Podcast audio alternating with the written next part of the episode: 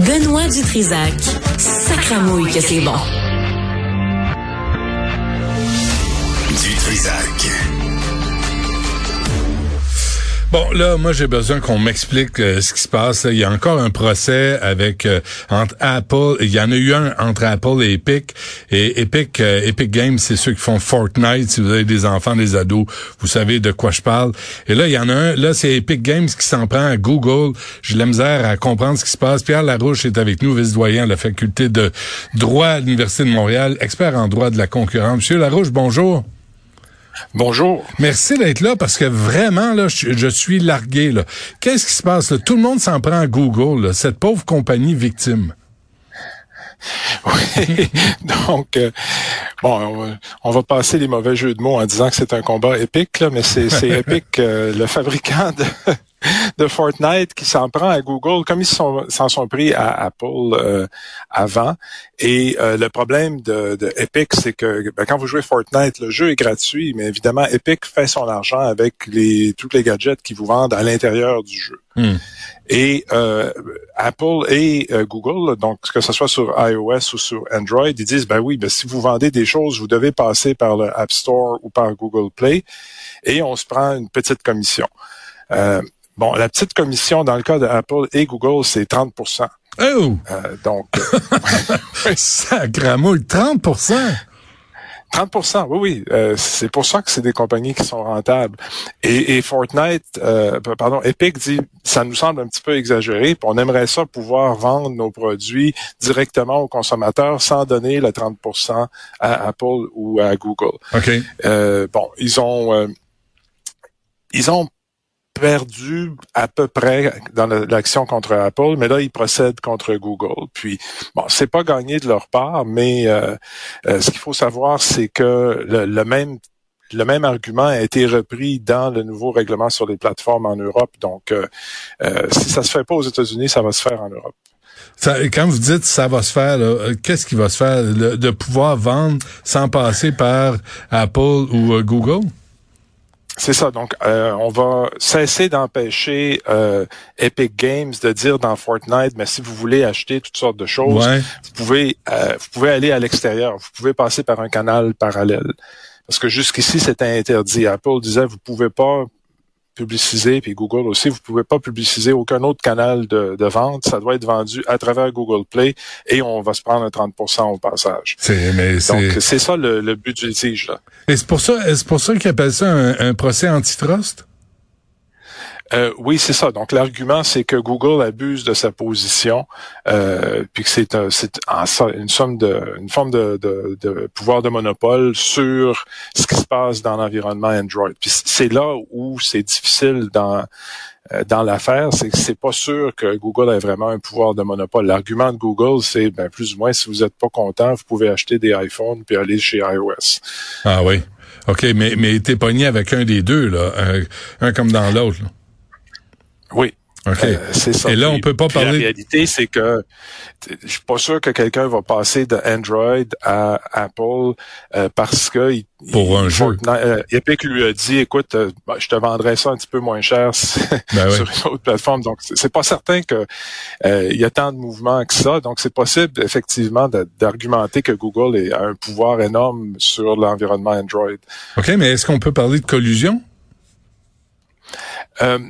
Il y a pas je suis sûr que Apple et Google ne se sont pas parlé là-dessus, mais ils, se sont observés. Hein. Si un fait 30% l'autre va demander 30% Par hasard. par hasard, oui. Ouais. Mais, mais euh, quand est-ce qu'on peut parler de collusion? Parce que là, c'est clair que si les deux chargent le même pourcentage, puis les deux sont les deux plateformes par lesquelles on doit passer, euh, c'est sûr qu'il y, a eu une entente quelconque, euh, tacite ou non. Oui, ben c'est ça. Le problème, c'est que c'est tacite, c'est-à-dire que les deux savent très bien ce que l'autre fait, puis il n'y a pas d'intérêt, je veux dire, euh, il n'y a aucun intérêt pour Apple à dire, écoutez, moi, je vais descendre à 25 parce que je vais aller chercher du marché chez, euh, chez mm. Google. Euh, ils savent que Google va descendre à 25% puis bon, les deux entreprises vont juste avoir perdu de l'argent. là. Donc, c'est une situation qui est très, très stable. ouais. Mais, M. Larouche, quand il y a des entreprises comme ça, là, qui sont si puissantes, si géantes, si énormes, et qui se partagent un marché monumental comme ça, euh, c'est pas bon pour les consommateurs. C'est à, à nos détriments. Oui, c'est l'essence de l'argument dans les affaires contre Google, Amazon, Facebook aux États-Unis. Puis il y a les affaires parallèles en Europe. Il y en a quelques-unes au Canada euh, aussi. C'est ça, c'est que l'entreprise est trop puissante, puis elle, elle oublie sa vocation. C'est toujours, c'est toujours le même argument. C'est que c'est des entreprises qui ont changé. Elles étaient bonnes pour le consommateur il y a 20 ans, 25 ans, parce que c'était des jeunes pousses, puis ils étaient agressifs, puis tout ça. Amazon, il y a 20 ans, euh, c'était bon. ça a bien changé des choses dans le paysage du détail. Google aussi, le moteur de recherche, tout le monde l'adore. Mais maintenant, des compagnies sont un petit peu plus endormies sur leur laurier puis cherchent à, ramasser de l'argent comme, comme elles peuvent. Là. C'est, un peu le cœur de l'argumentation. Mais là, je lisais euh, les contre Google. Là. il y a Epic Games. Euh, il y avait Match Group la maison mère de Tinder puis OkCupid, ça j'imagine c'est des plateformes de rencontres. Euh, puis euh, l'Union euh, européenne a sanctionné Google aussi pour abus de position dominante. Est-ce qu'il y a comme un mouvement là en réaction à Google? Oui, ben c'est en réaction aux plateformes. Hein. Vous savez, c'est l'acronyme GAFA là, que tout le monde utilise. Donc, les, les, les, quatre plateformes ont, euh, disons, plutôt... Euh, ça avait le vent dans les voiles, maintenant le vent a tourné. Là. Puis, euh, ah il y a oui, des procédures. Puis, ah oui, oui, oui, c'est clair. Toutes ces procédures-là aux États-Unis seraient pas ouvertes s'il n'y avait pas un soutien politique là, pour, pour les ouvrir.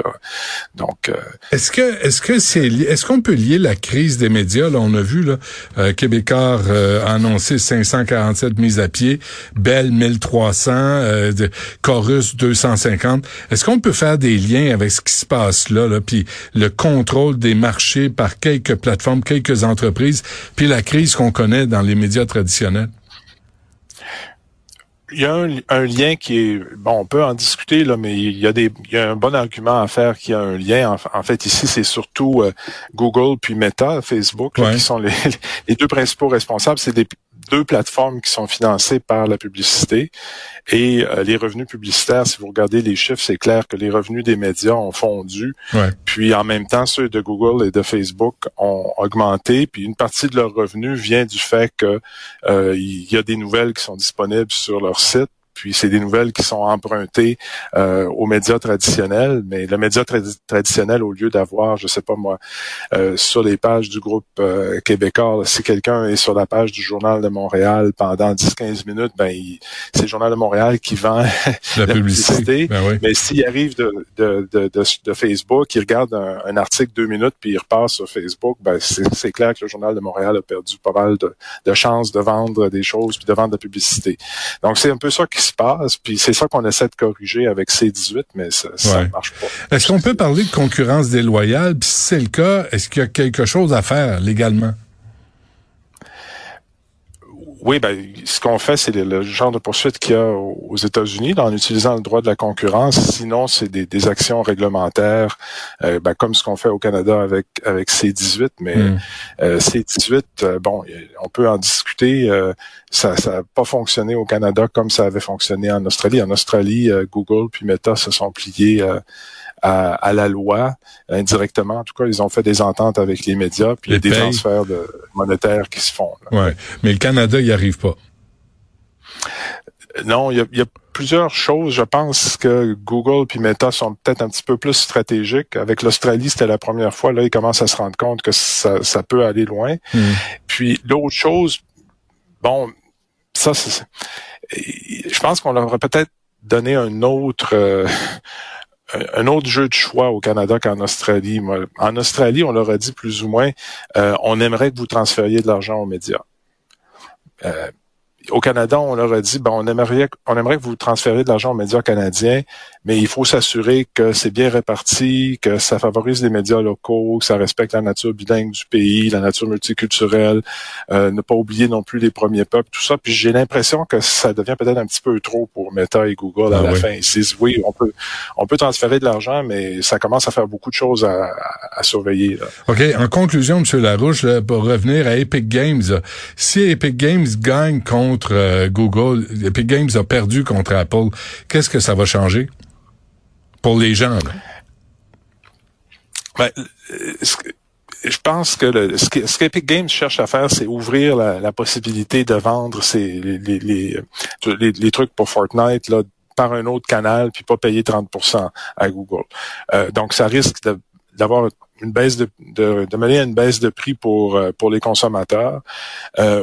L'autre objectif, peut-être un petit peu plus large, c'est d'essayer d'avoir de la place pour un, autre endroit où on peut aller chercher les apps, un autre que Google Play, ou que le, le, euh, Play Store, pardon, ou que le, App Store sur euh, sur euh, dans l'environnement iOS. Puis ça, c'est le gros cheval de bataille en Europe puis aux États-Unis. Puis les entreprises résistent en disant, écoutez, il y a des questions de sécurité, il faut contrôler notre environnement.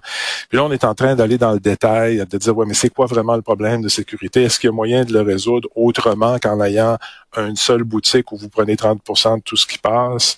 Euh, puis il va y avoir du progrès. Ça se pourrait qu'on ait euh, un, deux, un autre, une autre un autre endroit que Google Play où aller euh, pour s'approvisionner. Puis là, c'est certain que ils chargeront pas 30% puis probablement que Epic va être heureux de, de faire affaire avec eux. Ouais, euh, des, des géants, hein? c'est vraiment des géants euh, qui sont qui sont installés ces plateformes. Pierre Larouche de l'université de Montréal, un gros merci. À la prochaine. De rien.